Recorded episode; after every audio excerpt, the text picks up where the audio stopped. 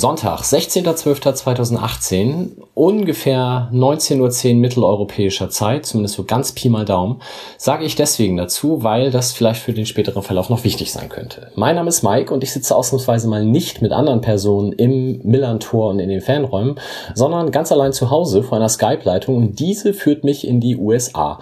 Und dort sitzen mehrere Mitglieder der East River Pirates und wir werden das jetzt gleich aufteilen in ein Interview auf Deutsch, werden dann einen Einspieler haben und danach nochmal ein Interview auf Englisch. Äh, dementsprechend, wer meint, sich was Englisches anhören zu müssen, darf dann irgendwann später vielleicht auch die, äh, das Anhören beenden. Beginnen tun wir jetzt aber erstmal auf Deutsch und da begrüße ich ganz herzlich am Ende in der Leitung Miriam und Martin. Moin. moin. Hallo, hallo, moin, moin. Ja, so weit weg und doch so nah. Ich freue mich sehr, dass das geklappt hat. Ähm, wir haben in den letzten Sendungen ja ab und an schon mal über Justus, über Bernd von Geldern von der USA-Tour gehört. Und da kam natürlich äh, auch mehrmals die Nordamerika-Kurve zu, ähm, ja, wurde erwähnt.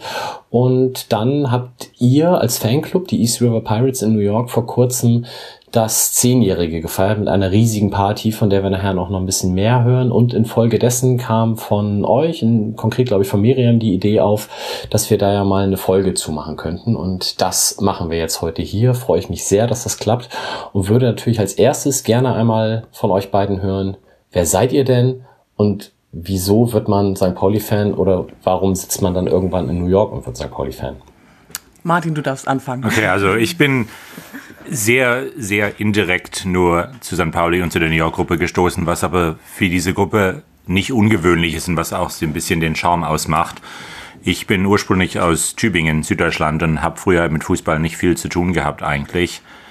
Und bin vor 25 Jahren in die USA ausgewandert und mein Bruder ist zur selben Zeit nach Hamburg gezogen und der war schon immer begeisterter St. Pauli-Fan und dann habe ich öfters durch Besuche dort auch die Atmosphäre aufgenommen aber ich war ursprünglich in Boston, habe dann auch wieder den Kontakt verloren mit St. Pauli und vor ungefähr acht Jahren oder neun Jahren, als ich in New York war, hat der Spiegel irgendwann mal einen ganz mini kleinen Artikel auf seiner Webseite gehabt über die River Pirates, als sie gerade erst so ein Jahr alt waren. Und das habe ich gesehen, dachte ich, gehe ich halt auch mal hin, kann, ja mal, kann man ja mal anschauen. Und habe mich dann auch gleich mit Sören sehr gut verstanden, einer der Hauptleute mittlerweile oder der einzige ursprüngliche noch, der da ist. Und bin einfach dabei geblieben und die Gruppe ist dann im Laufe der Jahre immer größer geworden und so die Fußballbegeisterung gehört mit dazu, ist aber nicht der einzige Grund, warum viele von uns dabei sind und das macht eigentlich auch was aus. Vielleicht sollten wir an der Stelle ganz kurz einschieben, ganz gute Besserung an Sören, mit dem das Interview nämlich eigentlich stattfinden sollte, der jetzt aber heute leider ähm, unpässlich ist und von daher ihm, ihm das, glaube ich, sehr leid tut, weil er das, glaube ich, gerne gemacht hätte. Also von daher die besten Grüße. Und Sören ist ähm, tatsächlich, um das hinzuzufügen, seit Kindheit ne, mit bei St. Pauli dabei. Der ist aus Dithmarschen und war schon immer bei St. Pauli da ist ja auch sonst nichts. Also ja. ja Wird er zustimmen. Jetzt können wir es ja sagen, wo er nicht da ist, genau. ja, äh, gut. Also Tübingen liegt Fußball jetzt nee. vielleicht nicht zwingend so ganz nah, haben wir im Vorgespräch auch schon gehört. Und ähm, wenn du dann den Fußballbezug nicht hattest, was bringt dich denn dazu, einfach nur eine kleine Randnotiz im Spiegel zu lesen und dann zu diesem Fanclub zu gehen? Ähm, hauptsächlich eben über, dadurch, dass ich über meinen Bruder in Hamburg ein paar Mal bei Spielen war im Laufe der Jahre und das einfach mal sehr genossen habe. Und ich war ursprünglich, in Tübingen habe ich Basketball gespielt als Kind auch und war eigentlich immer mehr, habe das mehr verfolgt. Aber habe die St. Pauli-Sache sehr genossen und habe dann beschlossen, ich schaue es mir einfach mal an, weil ich eben auch angenommen habe, dass es wahrscheinlich interessante und nette Leute sind und ein bisschen in New York. Ansonsten ein Großteil meiner Arbeit und Freundschaft sind Amerikaner.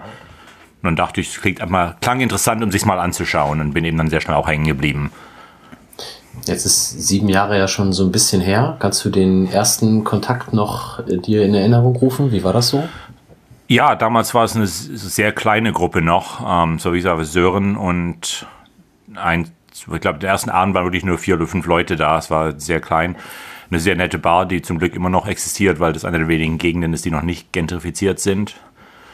Und es war einfach ein netter Abend, mit Sören sich zu unterhalten und das Spiel anzugucken. Es war damals auch ein relativ kleinen Fernseher.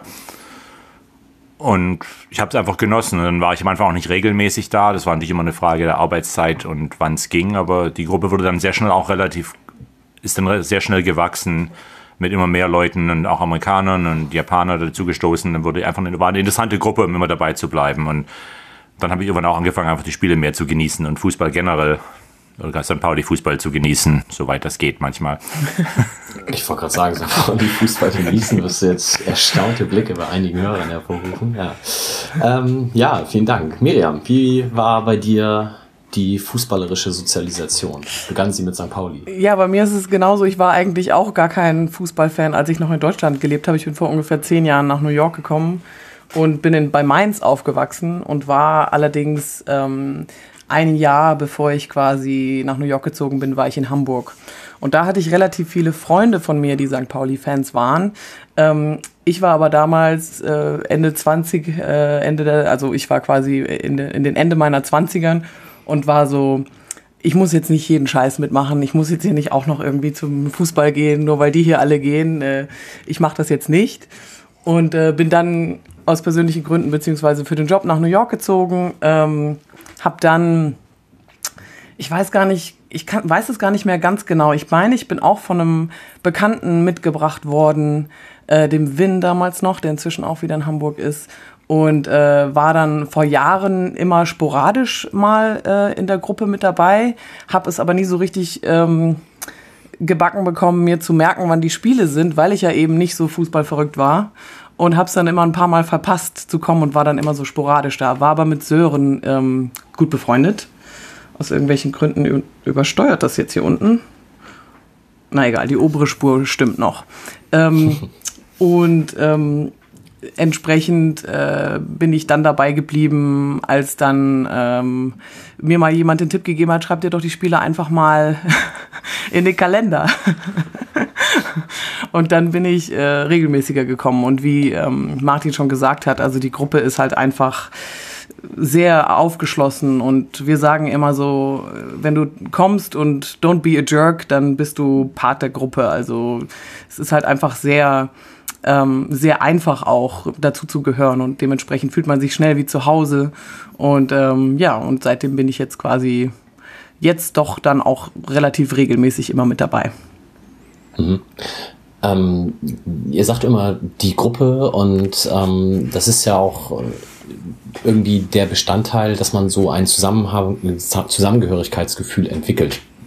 Ähm, hat diese Bar da auch viel mit zu tun, wo ihr ja die Spiele schaut? Gibt's auch noch was drumherum? Trefft ihr euch außerhalb der Spieltage auch? Ähm, ja und ja, ist glaube ich die Antwort. Also die Bar hat natürlich in dem Sinne mit zu tun, dass es ein es ist eine wirklich nette Bar, die das für uns auch sehr unkompliziert machen, dass sie uns eben erlauben, die Spiele zu zeigen, obwohl die Bar selber auch noch auf ist. Ansonsten, die Bartender sind sehr gegenüber uns aufgeschlossen und, und sind auch, freuen sich, wenn wir da sind. Wir kriegen Bier zum Rabatt, was für New York auch nicht zu vernachlässigen ist während den Spielen. Und von daher, die, da hat die Bar auf jeden Fall damit was zu tun, dass es ein, einfach ein unglaublich netter Ort ist, um sich zusammenzutreffen. Auch wenn da nur manchmal drei Leute sind, manchmal 20 Leute, es spielt keine Rolle. Sie heißt ja auch so wie wir. Oder wir heißen so wir wie heißen sie. nach der Bar, muss man also zugeben. Die Bar heißt East River Bar und wir sind die East River Pirates. Also da gibt's natürlich schon die enge Connection. Wir könnten jetzt nicht mal eben das irgendwo anders gucken. Das wäre nicht das Gleiche. Mhm. Und die außerhalb der Spiele, auch da hat sich im Laufe der Jahre immer mehr eben die Gruppe so gebildet, dass, dass wir andere Sachen zusammen auch machen. Also oft auch Geburtstage werden gefeiert bei Leuten oder wir machen mindestens einmal oder zweimal im Jahr irgendeine Gruppenreise am Wochenende in ein Haus in den Bergen irgendwo oder einen Campingtrip. Und dann waren wir jetzt im Februar auch eine ganze Menge, ganze große Gruppe von uns in Hamburg zum Spiel aber eben auch außerhalb Fußball treffen wir uns regelmäßig. Und für manche sind öfters dabei, manche weniger. Es ist eben eine sehr flexible, variable Gruppe von Freunden im Prinzip mittlerweile, wo St. Pauli zwar eine Rolle spielt, aber nicht unbedingt das absolute Zentrum von allem ist. Mhm. Genau. Jetzt ähm, ist es ja so, dass man als mm, deutscher Fußballfan in Deutschland teilweise schon Schwierigkeiten hat, nachzuvollziehen, wann welches Spiel wie kommt und wo man es denn im TV schauen kann. Ihr habt, soweit ich das von der Ferne aus verfolgen kann, eigentlich jedes Spiel irgendwie in dieser Bar übertragen oder so gut wie jedes. Wie läuft das denn technisch? Also habt ihr da als oder hat die Bar ein Abo und wenn ja, wie, wie wird das alles äh, auch mit anderen Vereinen noch vielleicht geteilt oder seid ihr da Exklusivnutzer? Wir machen das in dieser Bar exklusiv. Also generell so Sky-Abos sind ja unglaublich teuer für Bars und was wir machen, St. Pauli TV hat ja eben über ihre Webseite unabhängiges Abo, wo die Spiele nach dem Spiel draufgestellt werden. Und dadurch, dass wir das Spiel schon immer von Anfang an, die die gegründet haben, die Gruppe, haben immer die Spiele schon zeitverzögert geguckt, an dem Abend erst, ist es relativ einfach über dieses Abo die Spiele dann einfach abzurufen an dem Abend. Also die Bar muss nur einen Internetanschluss für uns haben, was auch über Jahre lang nicht so ganz einfach war, aber mittlerweile gut funktioniert. Okay, und dann habt ihr, gut, das ist natürlich mit der Zeitverschiebung, am Samstag, Sonntag ähm, guckt ihr dann wahrscheinlich bei euch spät Nachmittag, abends und unter der Woche, also sprich freitags und montags.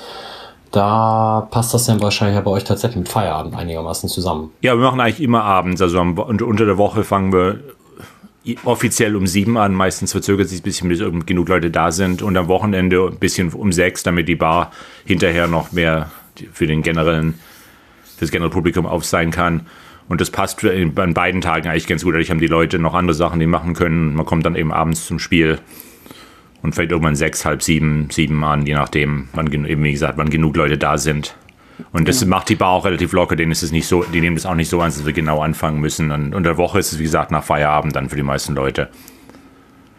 Mhm. Genau, und am Samstag kann das dann auch gerne mal in ein geselliges Miteinander oder ein weiteres Ausgehen danach äh, dann übergehen. Wenn wir eben früh gucken, mhm. dann äh, verbringen wir meistens dann den Abend hinterher auch noch zusammen in irgendeiner Weise.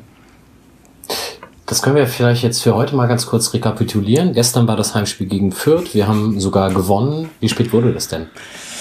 Äh, also bei mir war es 3 Uhr morgens. Oha.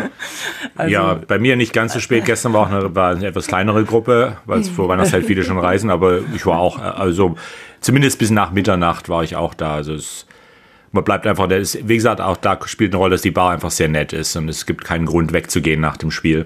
Ja, und wenn wir gut spielen, muss man dazu sagen, dann ist natürlich auch die Laune gut und dann fließt vielleicht das ein oder andere Bier mehr, der ein, ein oder andere wird getrunken. Schnapp, wird für jedes Tor ein Schnaps getrunken und dann ist man natürlich auch nach, ähm, nach den Gewinnerspielen auch entsprechend noch mehr in Partylaune, sage ich jetzt mal. Wie viele Leute habt ihr denn da so Pi mal Daumen pro Spiel? Ähm, sehr variabel, dadurch, dass auch mittlerweile sich eben rumgesprochen hat in Deutschland, dass wir existieren und vor allem im Sommer viele Leute, die erst Besuch sind, auch kommen. Und die Gruppe, die Kerngruppe hat im Laufe der Jahre auch sehr variiert. Also wir hatten schon Jahre, wo so im Spiel wirklich 20, 30, 40 Leute da waren. Jetzt würde ich mal sagen, es ist im Schnitt eher 15 plus minus, je nachdem, wer sonst noch kommt. aber es variiert, also sagen wir mal 15, 20. Ja, also so ein, so ein Durchschnittsabend würde ich genau 15 ungefähr. Manchmal sind wir entsprechend mehr, dann bringen auch Freunde noch ja. Freunde mit oder es kommt halt kommen halt gleich vier Hamburger, die zu Besuch sind, noch dazu. Ähm, ja. Und manchmal gibt es auch Montagabende, wo es dann nur drei Leute sind. Aber, aber geguckt wird immer. Oder so gut wie immer. Ich glaube, es ist ganz selten nur ausgefallen. Ich glaube, seit ich da bin, haben wir es nur einmal ausfallen lassen. Und ich glaube, das war nur, weil wir eine Reise gemacht haben. Ansonsten. Ja, genau, weil wir weg waren zusammen, ja. Hm, okay, ja, das klingt ja, ja, wie du schon sagtest, es hat sich ja auch inzwischen rumgesprochen. Ihr habt relativ regelmäßig ja auch dann durchaus prominenten Besuch, ähm, auch aus dem Verein. Also Oke war, glaube ich, schon mal da, der ein oder andere Spieler in den Ferien. Ja, im Laufe der Jahre, das war auch schon bis, bis schon bevor ich das erste Mal da war, für war ganz am Anfang war äh, Ralf Gunnisch mal da. Ähm, das war vor meiner Zeit sogar noch, weiß nicht, wie der das gefunden hat. Und später kam dann irgendwann mal Boll und Toran, mit die waren beide zufällig gleichzeitig in New York und ähm, Stefan Oert war eigentlich der erste Präsident, der relativ regelmäßig gekommen ist, weil der oft in den USA auf Urlaub war. Und dann auf die Jahre wieder mal spielen. Spieler, Kalla war mindestens zweimal da. Himmelmann, Himmelmann kommt, äh, war einmal da und kommt auch jetzt nach Weihnachten nochmal zu Besuch anscheinend. Äh, Sobich. Sobich war da und, und Ja, Oke kommt auch relativ oft, weil der einfach auch beruflich in New York immer wieder mal ist mhm. und dann gerne auch einfach vorbeiguckt bei der Bar. Genau, und wir treffen uns dann auch immer gerne mit denen, beziehungsweise versuchen was auszumachen, auch wenn jetzt halt kein Spieltag ist, sag ich mal. Also die, sie melden sich auch bei uns, wenn sie in der Stadt sind, auch wenn jetzt ja, eigentlich kein Gut, wenn die Spieler ist. hier sind, ist ja meistens kein Spieltag. Ja, ja, genau. Stimmt. Stimmt, da habe ich noch nie so drüber nachgedacht. ja. Ja, sehr schön. Ähm, wie ist denn das als in den USA lebender Fußballfan ähm, die Bundesliga zu verfolgen. Also gut, die Spiele habt ihr schon erklärt, ihr habt St. Pauli TV und könnt das dann da eben zeitnah ja ähm, zeitsouverän nachschauen. Wie verfolgt ihr denn Fußball unterhalb der Woche? Oder ist jetzt, seid ihr beiden da einfach die falschen Ansprechpartner? Wahrscheinlich, wahrscheinlich ein bisschen die falschen Sprecher. Also man ab und zu am Wochenende kommt auf den, auch auf den normalen Fernsehsendern ab und zu mal ein Bundesligaspiel morgens. Also es kann durchaus mal sein, dass ich Samstagmorgen irgendein Bundesligaspiel live sehe, wenn ich zu Hause sitze, einen Kaffee trinke. Aber generell verfolge ich ansonsten den Fußball relativ wenig, außer den großen Turnieren vielleicht noch. Und da trifft man sich halt auch dann in Bars, so wie Champions League und Weltmeisterschaften und Europameisterschaften.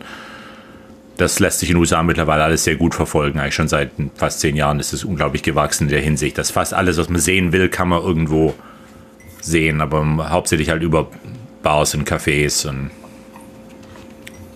und verfolgt ihr außer der Homepage des FC St. Pauli und vielleicht noch, keine Ahnung, kicker.de oder so, noch irgendwas anderes in Bezug zumindest auf den Fußball bei St. Pauli? Ich selber sonst wenig eigentlich, ich, zugegebenermaßen. Ich auch wenig, ja. Ähm, also ich, wenn dann mal, wenn man mal mitkriegt, dass wieder irgendwas, dass irgendwas los ist in Hamburg, auch so newsmäßig oder der Verein in irgendeiner Weise äh, äh, in den Nachrichten ist, dann google ich das ganz, ganz banal und lese dann halt einfach die normalen Nachrichten dazu. Also es sind jetzt weniger Spezialseiten oder Spezialsportseiten äh, die ich jetzt persönlich lese, aber es gibt natürlich bei uns in der Gruppe schon auch ein paar äh, Die-Hard Fußballfans, die da äh, dann noch irgendwelche Spezialseiten kennen oder die auch hier irgendwie die amerikanischen Sender, die sich sehr mit äh, Fußball auseinandersetzen, so Copper 90 und solche Sachen dann halt gucken und auch online sich viel austauschen. Mhm. Jetzt seid ihr ja beide schon ein paar Jahre dabei. Könnt ihr euch vorstellen, wenn das irgendwie sich anders ergeben hätte, dass ihr heute, gerade weil ihr nicht aus Hamburg kommt, Fan eines anderen deutschen Fußballvereins wärt, wenn das halt nicht sich durch Freunde, Kontakte auf einen St. Pauli-Fanclub in New York beschränkt hätte? Meine, möglich wäre es natürlich. Wie gesagt, bei mir ist es über meinen Bruder gekommen. Von daher hat sich dadurch, dass er, als er in Hamburg war, ergeben. Und von daher hätte es natürlich auch ein anderer Club werden können, aber zum Teil hat es, glaube ich, dadurch auch gehalten, dass, wie gesagt, dass die Leute, die ich dann darüber hier kennengelernt habe, denen geht es nicht nur um Fußball, und es ist eine sehr diverse Gruppe von Leuten mit ähnlichen Interessen, auch politisch und in anderer Hinsicht. Und das hält dann die, die Fangemeinde auch so ein bisschen zusammen. Sonst, you know, ich sitze zu Hause nicht und würde mir zum Beispiel Fußball wahrscheinlich zu Hause nicht alleine angucken. Deswegen kann ich mir vorstellen, vielleicht einen anderen Club irgendwo gefunden zu haben, aber dabei zu bleiben, da gehört halt schon die Gemeinde auch dazu und die Fangemeinde und die Freundschaften hier, um das regelmäßig zu machen und sich wieder zu verlieren. Und das ist, glaube ich, schon relativ einzigartig ja. für St. Pauli, zumindest vor zehn Jahren auf jeden Fall. Da gab es natürlich nicht so, nicht so viele andere Clubs, die wirklich Gruppen hatten im Ausland, die sie regelmäßig getroffen haben. Ja, und ich finde schon auch, dass dieser Tage eben ähm, die, die politischen Werte, die St. Pauli ja schon immer äh, vertreten hat, dass die in Zeiten, in denen wir äh, orangene Orang-Utans im Washington im Weißen hm. Haus sitzen haben, ähm, ist es halt auch mehr äh, auf der Agenda der Leute, dass man dass man sich eigentlich mal fragen sollte, ähm, will ich mich vielleicht in irgendeiner Weise irgendwo engagieren und will ich mich mit Leuten assoziieren, die, ähm, die eben meine Werte verfolgen und die eben sich für Dinge stark machen, die es in der jetzigen Gesellschaft mehr braucht denn je oder für das man mehr wieder einstehen sollte als je. Und das ist bei mir auch so ein bisschen der Grund, warum ich definitiv jetzt auch ähm, vermehrt da bin, als ich es vielleicht vor fünf Jahren, als ich immer mal so tröpfchenweise vorbeigekommen bin weil es mir einfach jetzt auch mehr bedeutet, so zu leben, sage ich jetzt mal. Und das hat auch andere Leute durchaus angezogen. Also wir haben auch jetzt in den letzten Jahren eine relativ enge Fanfreundschaft mit den Fan, der Fangemeinde von Cosmos New York entwickelt, die ja immer wieder mal existieren und nicht existieren als Club und je nach die Liga wechseln, aber die, deren Fangemeinde auch sehr in der Antifa Bewegung verwurzelt ist und generell in diese Richtung auch denkt. Und viele von denen haben sich mit uns eben auch eng verbunden, kommen zu unseren Spielen wir gehen mit denen zu spielen, wenn welche stattfinden. Und das hat natürlich macht auch diese Werte eben ein bisschen ausgeweitet, diese, die Wichtigkeit dieser Werte. Ja. Mhm. Gibt es denn in der Wahrnehmung in den USA sowas wie jetzt St. Pauli, ich sag mal, versucht zu sein und es sicherlich in ganz vielen Sachen auch ist, im amerikanischen Sport auch? Also Kosmos hast du jetzt schon genannt. Ähm, Kosmos spielt ja aber halt ja nicht in den ganz großen Ligen. Wenn ich jetzt gerade so auf die NFL gucke, da gibt's halt immer diverse Charity-Aktionen, aber das sieht immer, ohne jetzt den Einzelnen zu nahe treten zu wollen, so ein bisschen wie von oben verordnet aus. Ja, gut, die Amerikaner. Es kommt wenig von unten. Da hast du recht. Zum Teil liegt es natürlich daran, dass die NFL besonders sowieso sehr sich mit militärischen Richtungen schmückt gerne.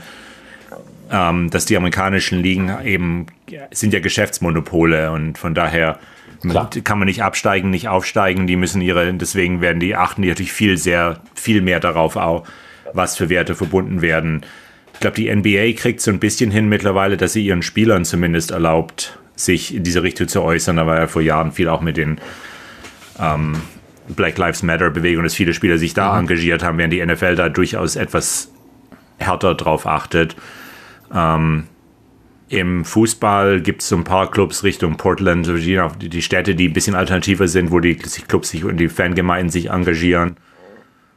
Und dann gibt es halt wie Kosmos die, die kleineren Ligen, die unteren Ligen. Da gibt es dann auch eben mehr aktive Fangemeinden, denen es auch um andere Sachen geht, weil sportlich eben und die Umständen gar nicht so viel da existiert und die oft auch Clubs haben, die eben über Jahre dann wieder nicht existieren. Mhm. Also gibt es schon so eine, von der Wurzel auf so ein bisschen eine Bewegung. Aber in den höheren Ligen ist es halt ein Geschäftsmodell und die Ligen achten natürlich darauf, dass sie im Endeffekt ihre Fans nicht verstoßen und dass sie kein Geld verlieren. Und deswegen werden die großen Ligen wahrscheinlich nie so Clubs haben, die sich komplett anders engagieren können, als die Liga das will. Ja, und wenn du gerade die NFL da auch nochmal erwähnst, in, wie sie sich Spielern, die etwas mündiger sein wollen, äh, gegenüber äußert, das hat man ja mit Colin Kaepernick leider ähm, sehr unschön dann verfolgen müssen. Mhm. Ja. ja. Ähm, schauen wir vielleicht nochmal auf eure Party. Da haben wir ja gleich dann auch den ähm, Audiobeitrag zu, den Miriam ganz fantastisch äh, vorbereitet hat. Ich durfte mir den ja schon anhören. Ähm, das war vor kurzer Zeit. Ihr habt zehn Jahre als Jubiläum gefeiert. Das schaffen viele Fanclubs in Hamburg nicht. Ähm, jetzt habt ihr das nicht nur gefeiert, sondern damit ja auch noch was Gutes getan. Wollt ihr da mal ganz kurz was von erzählen? Ja, also wir ähm, feiern eigentlich unseren Geburtstag mehr oder weniger jedes Jahr. Und dieses Jahr war es halt das Zehnjährige. Entsprechend ähm, haben wir eine noch etwas größere Party als normalerweise auf die Beine gestellt. Und wir sammeln eigentlich immer für einen guten Zweck. Wir sammeln im Übrigen auch bei den normalen Spielen immer für einen guten Zweck. Also es geht bei jedem Spiel immer ähm, äh, so, eine, so eine Spendenbox äh, durch und wir sammeln oft für äh, amerikanische NGOs, unter anderem den Immigrant, Def Immigrant Defense Project. Defense Project, äh, genau ähm, die sich dann hier stark machen für, ähm, äh, für Immigranten, die, äh, die Anwälte brauchen oder die anderweitig irgendwie Rechtsbeistand ähm, sich sonst nicht leisten können, was ja eben auch dieser Tage besonders wichtig ist. Und äh, wir haben eben auch seit geraumer Zeit eine Verbindung zu Viva Con Agua in Hamburg. Ich war auch tatsächlich, als ich in Hamburg war, vor vielen Jahren auch Mitglied bei Viva Con Agua. Habe das damals noch mitgekriegt, als sie den ersten Wassermarsch gemacht haben. Und wir sammeln eben bei so größeren Veranstaltungen auch gerne für die. Und ähm, das war jetzt eben beim Fundraiser auch der Fall. Wir haben extra einen Schal dafür auch anfertigen lassen, der auf der einen Seite eben die Viva Con Aqua Farben hat, das Blau und das Weiß, und auf der anderen Seite die St. Pauli Farben und die East River Pirates Farben. Und ähm, genau, und da haben wir, waren wir recht erfolgreich dieses Jahr. Du darfst die Summe ruhig nennen. Ich habe irgendwas mit über 4000 Euro gelesen. Genau, wir haben, wir haben über 4000 Euro äh, eingenommen. Wir haben vorher eine Online-Fundraiser-Aktion äh, gestartet, die irgendwie ungefähr ein Viertel dazu beigetragen hat. Dann haben wir ähm, Preise verlost. Wir hatten sowohl äh, Bands, die sich mit St. Pauli äh, in Verbindung sehen, als auch den Fanladen, als auch äh, das St. Pauli Theater ähm, und eben andere ähm, Läden in Hamburg und den Verein natürlich selbst, die uns mit Trikots und Shirts und allen möglichen tollen Sachen ausgestattet haben. Kosmos hat einiges gespendet. Und dann haben wir ähm, das per Raffellose äh, ja, quasi unter die Leute gebracht. Ähm, und haben insgesamt damit und mit ähm, Essen verkaufen. Also wir haben ein bisschen Hotdogs verkauft, dann haben wir eine Torwand gehabt, wo irgendwie drei Sch Schüsse, keine Ahnung, ein paar Dollar gekostet mhm. haben. Und auf die Weise haben wir tatsächlich eben über 4000 Euro eingenommen. Fantastisch. Sehr schöne Idee und ähm, ja, ich hoffe, dass es da noch das ein oder andere Jubiläum an Geburtstagen dann zu feiern gibt. Ja, ähm, die 20 machen wir auch noch, würde ich sagen. Das schaffen wir, ja. Siehst du, sehr gute Idee. Und wer weiß, wer da dann alles kommt. Genau. Ähm, ja, habt ihr noch Dinge, die ihr loswerden möchtet? Wann ist euer nächstes St. Pauli Heimspiel hier am Millantor? Dass wir, dass wir kommen, meinst du? Dass wir zu mhm. Besuch kommen? Also es wollen einige von uns, nicht alle, ähm, zum nächsten Derby nach Hamburg fahren. Ähm, ja, das ist ja kein Problem mit Karten zum Glück. Richtig, genau. Mhm. Wobei ähm, dann offensichtlich auch gar nicht so sehr darum geht, dann unbedingt im Stadion zu sein, sondern sich dann eben mit äh, den ehemaligen East River Pirates, wir haben ja eben auch sehr viele Hamburger, die mal eine Zeit lang in New York gelebt haben, die jetzt wieder in New York sind. Das heißt, wir haben so eine ganze... Wieder in Hamburg. Genau, und jetzt, äh, genau, wieder jetzt wieder in Hamburg leben, äh, die... Ähm, also wir haben so eine große Alumni-Gruppe, sage ich jetzt mhm. mal, die mit uns im regelmäßigen Kontakt steht. Wir haben auch eine große WhatsApp-Gruppe, wo die alle mit drin sind und immer alles mitkriegen, was hier so passiert und dann auch teilweise sich morgens um zwei irgendwelche Drunk-Texts in der Gruppe noch irgendwie durchlesen müssen und solche Sachen. Und die sich dann einfach mit denen treffen und das Derby einfach mit denen gerne in Hamburg schauen möchten und wenn es noch nicht mal im Stadion ist. Okay. Sehr schön. Dann würde ich sagen, leiten wir über und hören uns an, was Miriam als Audiodatei von eurer 10-Jahresfeier vorbereitet hat. Viel Spaß! Ecke für St. Pauli. Kein Tor. Macht aber nichts. Die Laune ist bestens.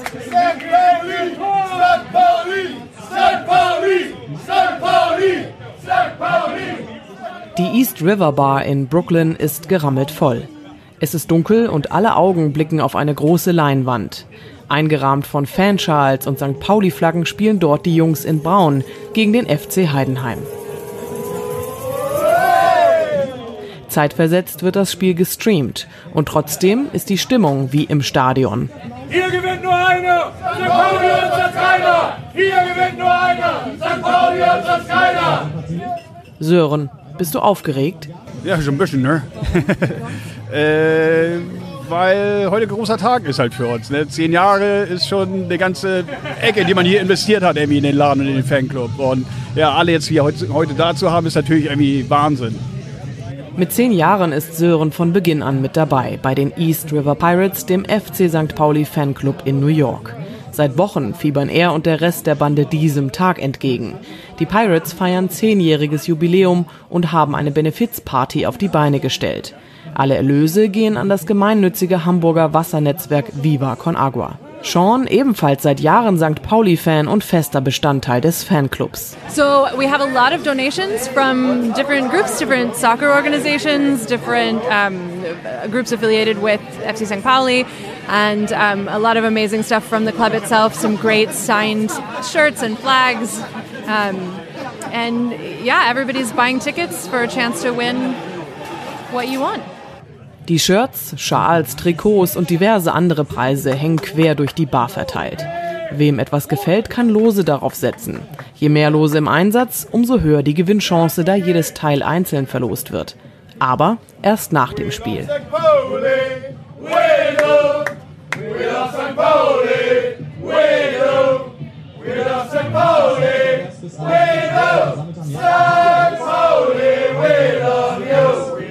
Rund zwei Dutzend East River Pirates gehören zum New Yorker Kern der Gruppe. Allerdings ist das Netzwerk mit ehemaligen Teilzeit-New Yorkern und Sympathisanten weitaus größer. Rund 1800 sind allein in der Facebook-Gruppe des New Yorker Fanclubs. Außerdem gibt es eine enge Fanfreundschaft mit den New York Cosmos-Fans. Für die Party sind allein aus Hamburg rund 15 ehemalige und Freunde angereist, sowie Kerstin und Michel.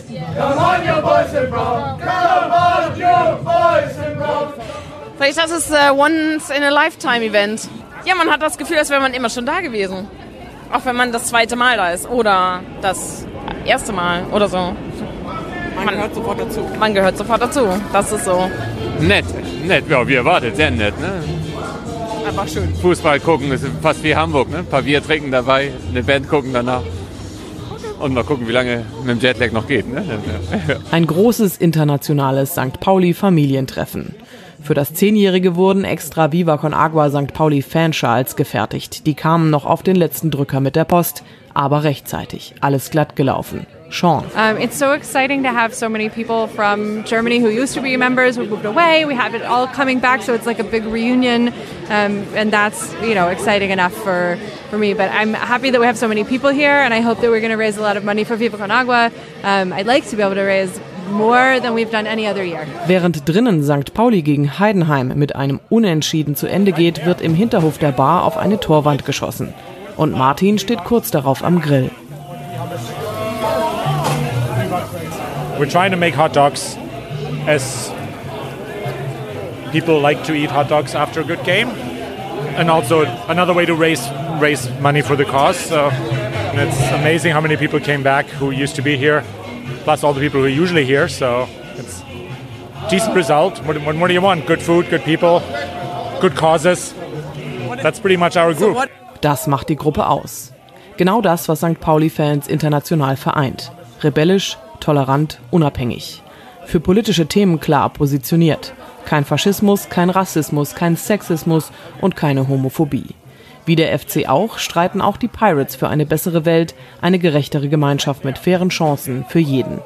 Das ist hier in New York nicht anders. Toshi, Pauli-Fan, eigentlich aus Japan, lebt seit Jahren in New York. And then, you know, the football is just not as good as like Manchester United or the, uh, uh, the Bayern Munich, but we just love the football and, you know, the mutual respects and, uh, you know, the love the differences. Zeit für das lose Ziehen. Alright, the winning code here 799 3628.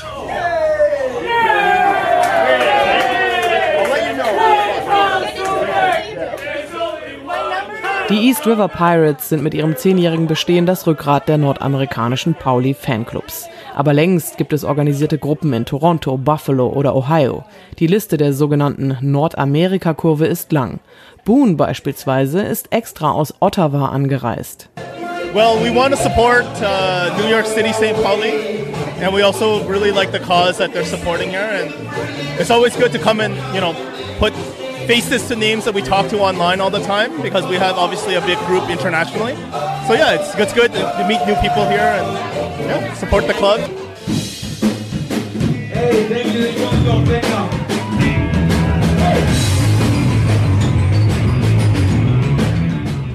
Der Rest des Abends steht im Zeichen von Party. Zwei New Yorker Bands und zwei DJs sorgen für das musikalische St. Pauli-Ambiente.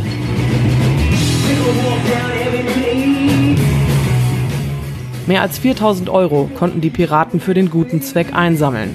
Und das sind nur die finanziellen Gewinne des Abends.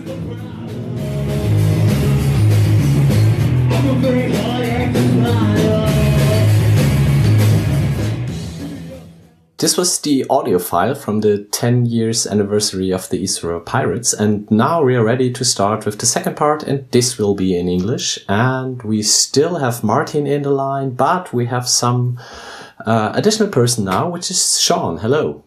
Hello. Hi. Nice to hear you. And of course, we would also like to hear some more of you. And please introduce yourself. Why have you become a St. Pauli supporter? And maybe uh, where are you from? Are you from New York originally? Um, I've lived in New York for about 10 years, so I'm just as old as the club is here. Um, but I grew up in Ohio in the Midwest. Um, I moved here after university and uh, have been here ever since. And So, have you been a soccer or football supporter in Ohio? Uh, no, not really at all. I sort of fell into becoming a football fan when I was in college and grad school, and I spent um, half a year living in Barcelona in Spain and half a year living, or I'm sorry, a full year living in London, um, which are two, you know, fun places to fall in love with football.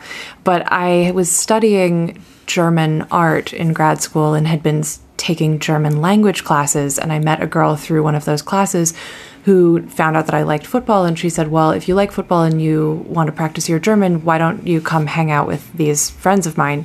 Um, and brought me along on like a weekend trip away with about 20 no about 15 people from the new york st pauli fan club who i had never met before and uh, we had just such an amazing time and the people are so great that i just started coming to the games almost every week and then slowly sort of taking over some responsibilities that other people had as they left. And so now i'm running merchandise and organizing. All the social media especially. oh that's true yeah. So you do the twitter account the facebook account and you also do some i don't know an, an internal facebook group is that correct? Yeah we have a, a twitter account and an instagram account and then there's a facebook group that's sort of you know is open to whoever wants to join it. Um, and then you know where if people want to get in touch with us one of those is probably the best way. A bunch of us are on the facebook group and will respond to things but if you get in touch on twitter or on instagram that's me. Okay perfect. Um, okay you you got to this to this group to improve your german and then there were nice people hanging around with but still you do support a football club from the second tier in germany Yes. well, I mean, a lot of it was I felt like I had been interested in football for a long time. And well, like the thing that made me interested in it generally is particularly like the very first time being in Barcelona and just sort of seeing the community around that team in that city.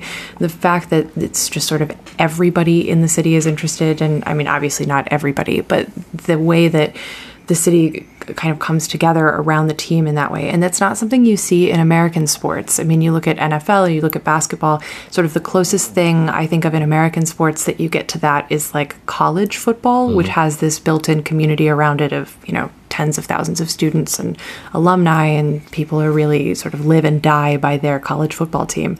Uh, but you don't have that around professional sports. And so finding this particular community that really felt like home and that believes in the right kind of things and is working on the political side as well and doing social outreach and being able to find something that I felt like like this this is a lot of fun but also it supports my values and I don't have to feel like I I don't have to justify anything about being a fan of this team. You know, I don't have to say like, "Oh, the, yeah, their owners are terrible people, but at least no, it's it's you know, it's just sort of perfect."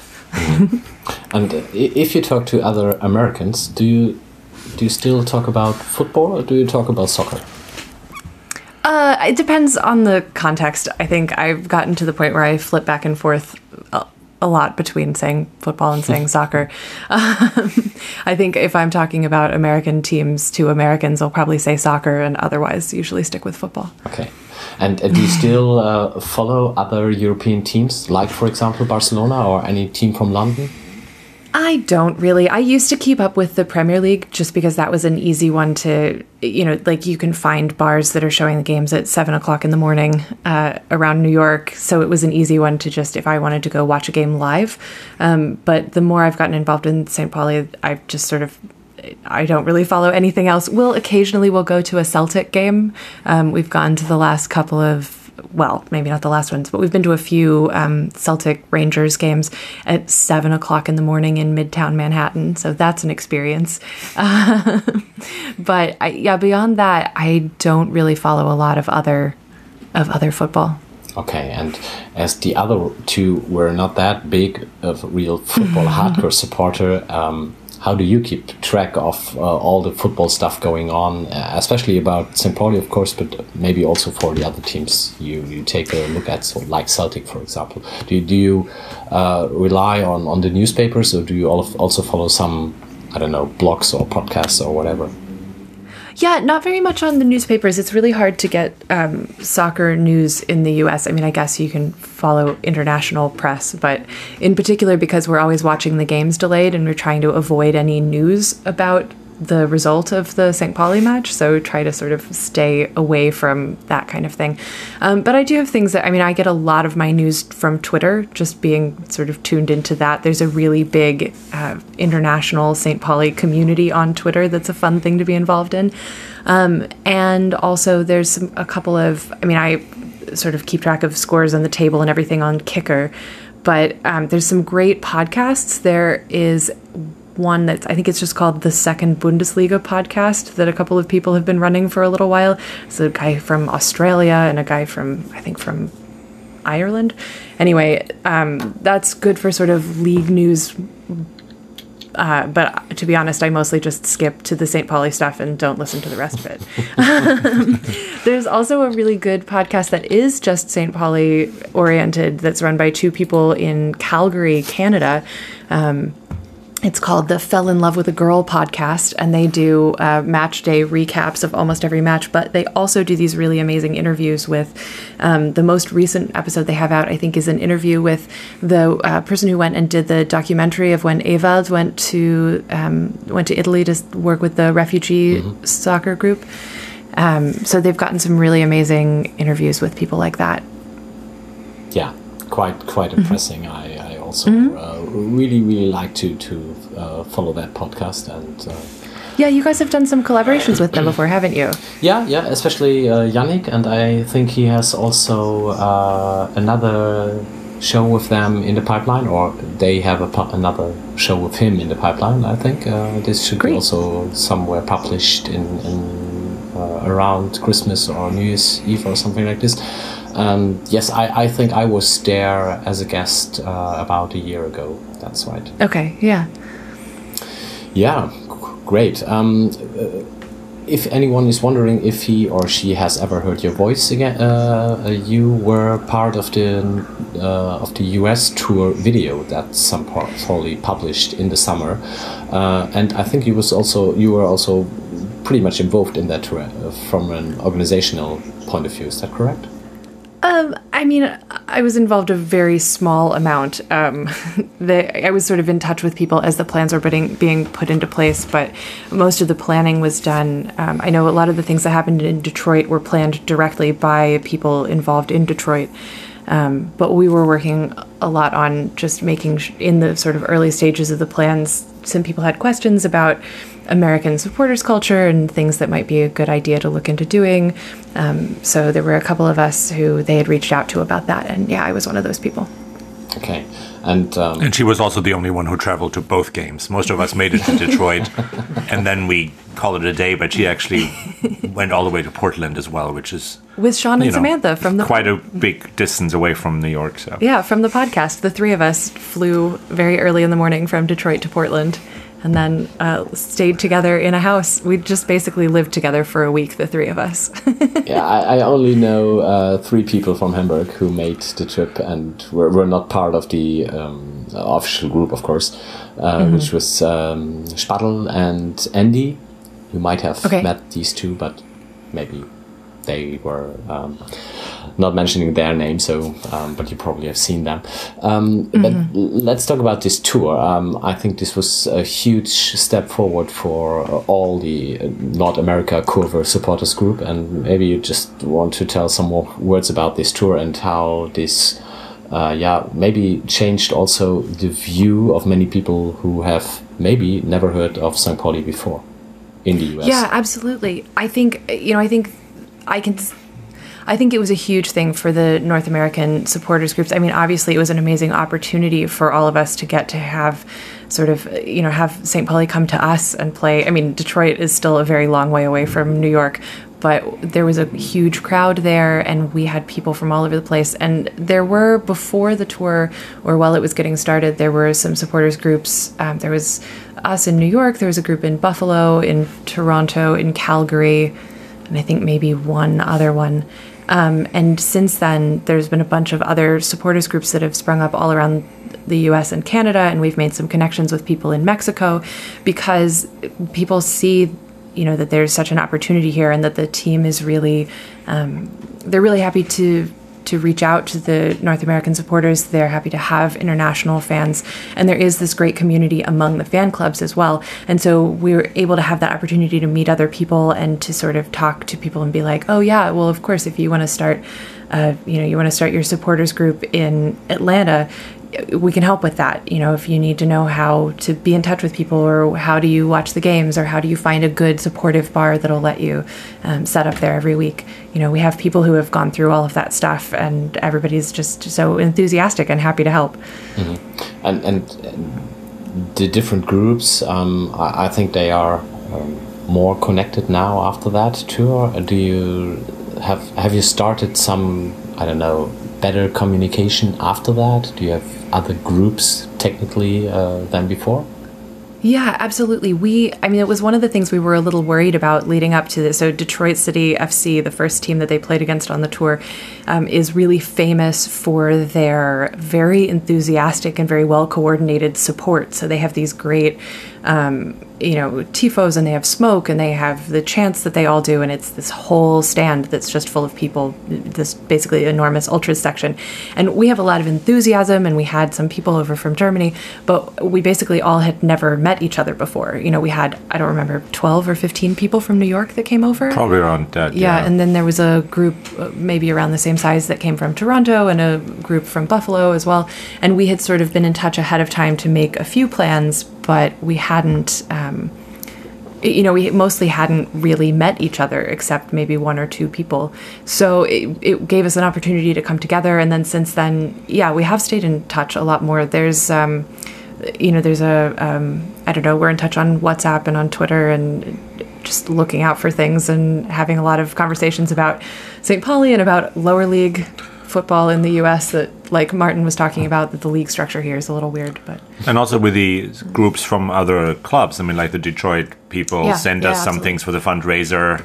Like they, you know, they actually. I mean, as Sean said, their choreography was amazing, but they also made a huge banner for Detroit and St. Pauli at the same time. That they're very supportive of the whole idea, and they've sort of stayed in touch with us to some degree. So it's it helps connecting the sort of values of St. Pauli with some of the lower American clubs, which are really where you where a lot of that fan culture exists. That's very similar to the St. Pauli sort of culture. Mm-hmm. And you get a lot of people involved in those lower leagues that are really cynical about the monopoly business structure of the American soccer structure, and particularly the MLS. Um, and so, you know, there is a lot. That's there's that space for people, and I think that has a lot in common with a lot in common with St. Pauli. And so there's enough. Um, you know, there's a good connection there. There's a lot of opportunity there, and it's a place that people from different teams here can sort of come together on something that we all agree about. Mm-hmm. And um, I, am not sure if I heard the name North America Kurve before the US tour. Was this created with that tour, or did it exist already for a longer period?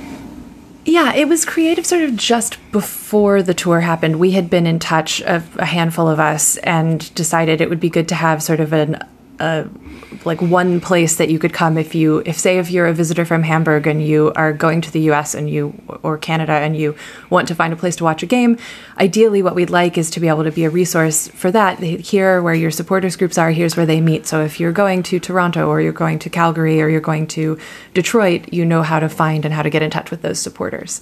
So it started just before the tour and we've been trying to grow and build it a little bit um, and just anytime there's a new supporters group try to get that added in and do you have an idea how many cities are involved in that Kurve at the moment?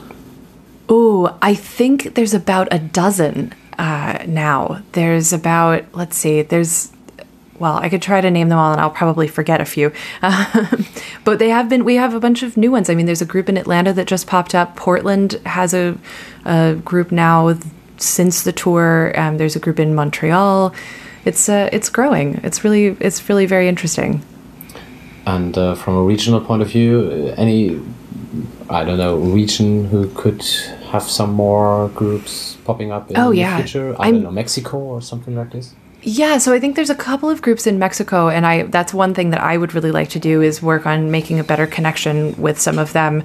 Um, maybe getting some of our people who, I mean, the people we've spoken to in Mexico speak great English, but you know we have a bunch of Spanish speakers in our supporters group, and you know maybe you know get that in to work on that connection a little bit too.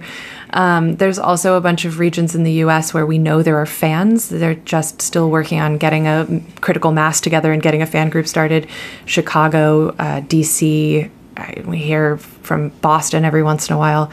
So yeah, there's a, there's a lot of room to be growing too. Okay, perfect. Mm-hmm. Um, the both of you have already mentioned the values of FC St. Pauli, and I, I really do believe that you are not a supporter of this club because of the great soccer we are playing. So there must be something around that club that is so um, I don't know encouraging, um, fascinating that so many people around the world follow a club that has never won any trophy and still plays only in the second division of, uh, of German football. So, uh, how are these value values um, shown in the US and maybe? Um, uh, especially to you, Sean, is, is there anything you can imagine that, that other professional clubs in the US, um, maybe not only soccer but also the other sports, uh, can take from this? Yeah, I think you know I think that is true about the international community at large. I mean, it's certainly true of fans in Hamburg, but I think when you don't live in Hamburg, you know there has to be something more of a connection. Why this team besides just uh, you like the T-shirt or whatever, you know? so, um, you know, when you when you look at the international community and it's all around the world, you know that is a really important part of the of the fan community experience that I think in just about every group that people are they're starting um, you know drop in. Anybody who wants to can come by and play football. Um, you know refugee open teams and raising money for you know all kinds of different things but through whether it's through you know selling things or raffles or donations um, there's a group in glasgow that's or that's been organizing these amazing huge concerts um, you know glasgow and yorkshire are such active mm-hmm. fan clubs yeah. you know that it's we really sort of are all aspiring to be able to put in that kind of that kind of effort um, you know, I think it is interesting when you look around, and particularly, I think Miriam was sort of talking about this too, that with the political climate right now in this country and in so many countries, that it's so sort of scary and dangerous, that there's there's a value to anything that's going to bring people together who have the same, you know, kind of open mindset that, you know, anybody is welcome here and anybody who comes is part of our community and we're going to do what we can to to make the world a better place or to um, encourage each other in what we're doing and whatever hard times people are going through. And I think that's a really important thing that the St. Pauli community does for all of us. It's certainly something I really value about it. And I think that that's something that sports has a real opportunity to do because it does bring people together so much. But I think people just don't, that's, that's not around enough. You know, you don't see that enough. People, yeah, you see fans of. I mean, I'm thinking about in particular about American sports. Um, you know, you'll see fans that do fundraisers for this and that, but it's not baked into the community in the way that it is with St. Pauli. That that level of service and community engagement is um, is really essential. Mm. Yeah. If I shall talk about mm. the US tour and remember pictures that are in my mind, I would say mm -hmm. one of them was the really, really impressive support in Detroit with all that smoke and our players standing in the middle of it and so on. and this, yeah, it was wonderful. That, that was really, really great, and I think this is also very, very good shown on the video. Um, but the second one was the one with our whole team standing in front of the White House with the rainbow uh, caps uh, on mm -hmm. their head. Was there any um, public reaction on this one in the US, or was this not recognized?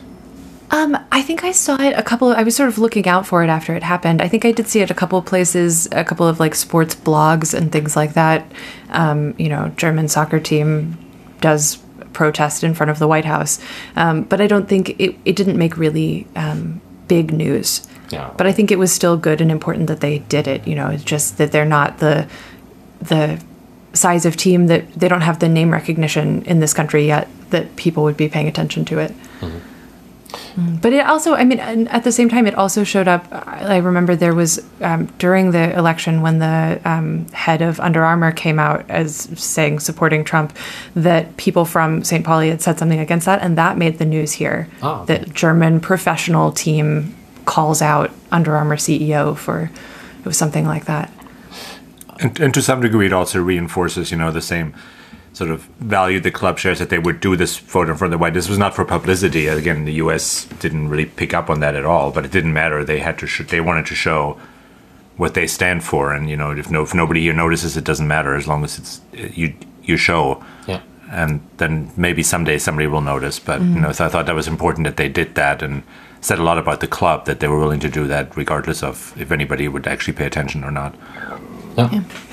Um, Sean said before that you would never need to say anything which is against your values uh, if you are a St. Pauli supporter. And one topic we do have in Germany at the moment, or every time from time to time, is uh, the topic you just mentioned with Under Armour. There are huge protests, or huge, well, there are protests against Under Armour because of the military, uh, hunting, and so on.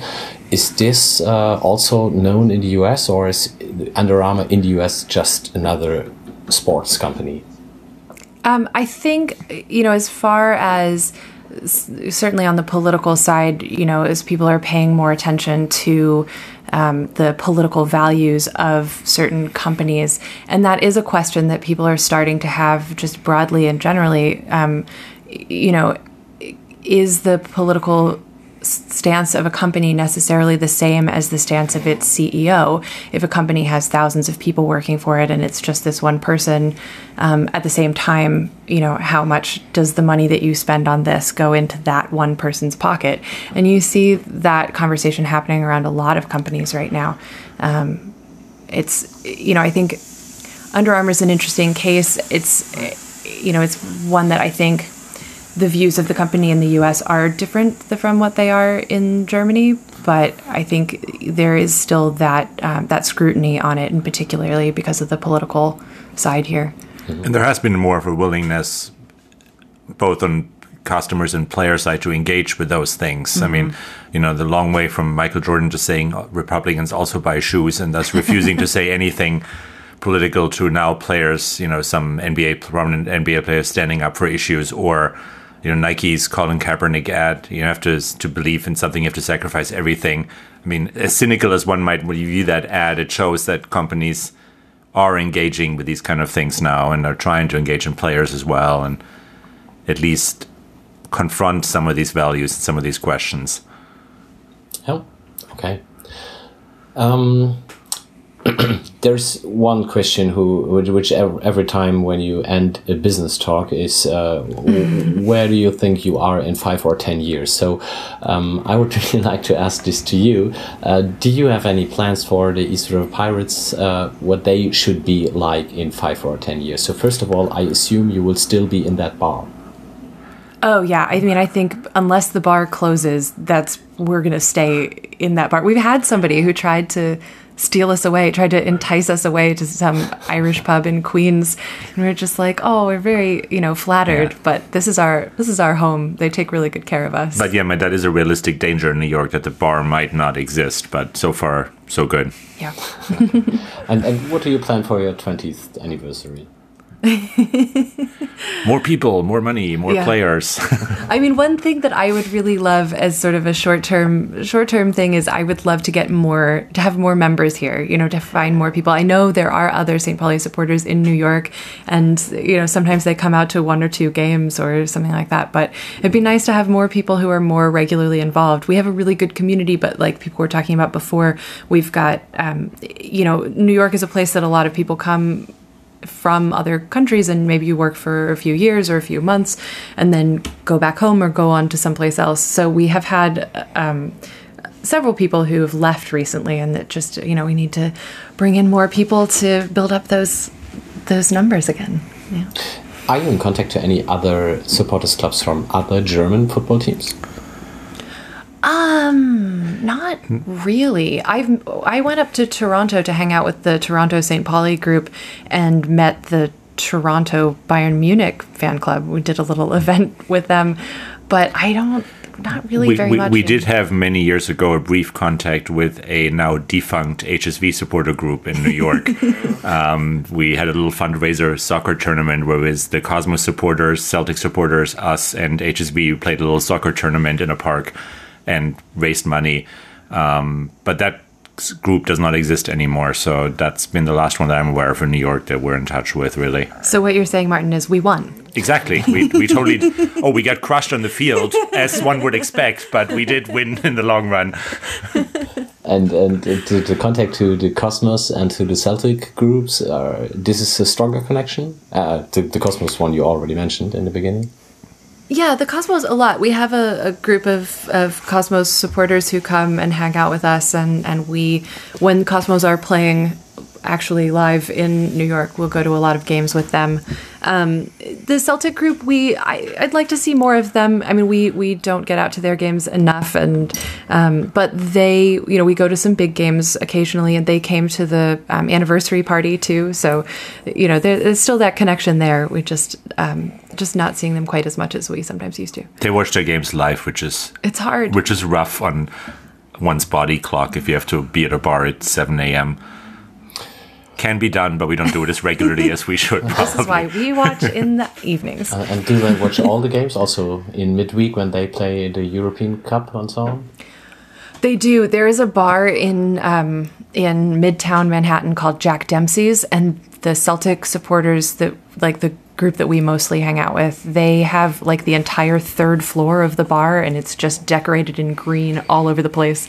And it's um, it's a really fun place to go to watch a game, and it's you know it's packed at seven o'clock in the morning, and everybody's drinking cider, and everybody is drunk already, and you know it's a really good atmosphere. It's just really rough to get there at six o'clock, especially if we had a game the day before. Okay, so maybe that's a plan for the 20th anniversary that you will bring a third floor to the East River Bar, and then yeah, there we go. We'll just yes. build it up. Yeah. Uh, okay, I think we have covered more or less a lot. Uh, but are yeah. there any topics you would like to talk about? Anything you would like to address to our listeners? I just one thing that always I think comes to mind when I think about the U.S. tour that happened before. I know it seemed like there was a lot of and very like understandable um, cynicism about the uh, outreach to to foreign fans, and you know why is there being so much um, so much attention in a place where the supporters community is actually really quite small. Um, and I just hope that people can see how much it meant to us to have that happen and how important it was to build that sort of spirit of St. Pauli here in in the U.S. and in Canada, and to um, you know to be able to make those connections, and particularly in a time. Uh, with the political climate the way that it is, how important it is for St. Pauli to show that, um, you know, to sort of demonstrate that that is possible that that sort of community and that sort of um, club spirit is something that everybody can aspire to in these times. Yeah, if, if I might add uh, a German mm-hmm. view on that, I think the view on that tour before the tour was mm-hmm. slightly negative. You know, marketing, and so on. Um, Absolutely, why yeah. do they do that? It's more like a summer fun tour and so on. But I think this definitely has changed afterwards, and um, maybe not only because of the video, of course, which still is a marketing video from Under Armour, mm-hmm. but um, we also had a um, a big part in our podcast, and and there was also. Uh, um, an, an, evening where some people from that tour told their stories of that tour in the Fanräume, and um, yeah. I think this, this the view on that tour has definitely changed, and um, I think uh, many people look on it or look at it much more positively than they did before. I'm glad to hear that. I mean, like I said, I think it's completely understandable to to be worried about where the club is putting their energy, and you know. It, you know, certainly how much energy should be going directly to marketing as opposed to other important things. Um, but I'm glad to hear that that people are seeing that. Okay, then mm. thanks a lot for your time. I think uh, this opened up. Uh, much better inside view on how you guys live this club and how you celebrate being St. Pauli supporters. And yeah, thanks for your time and all the best. Thank you. Thank you. Thanks very much. Bye bye. はい。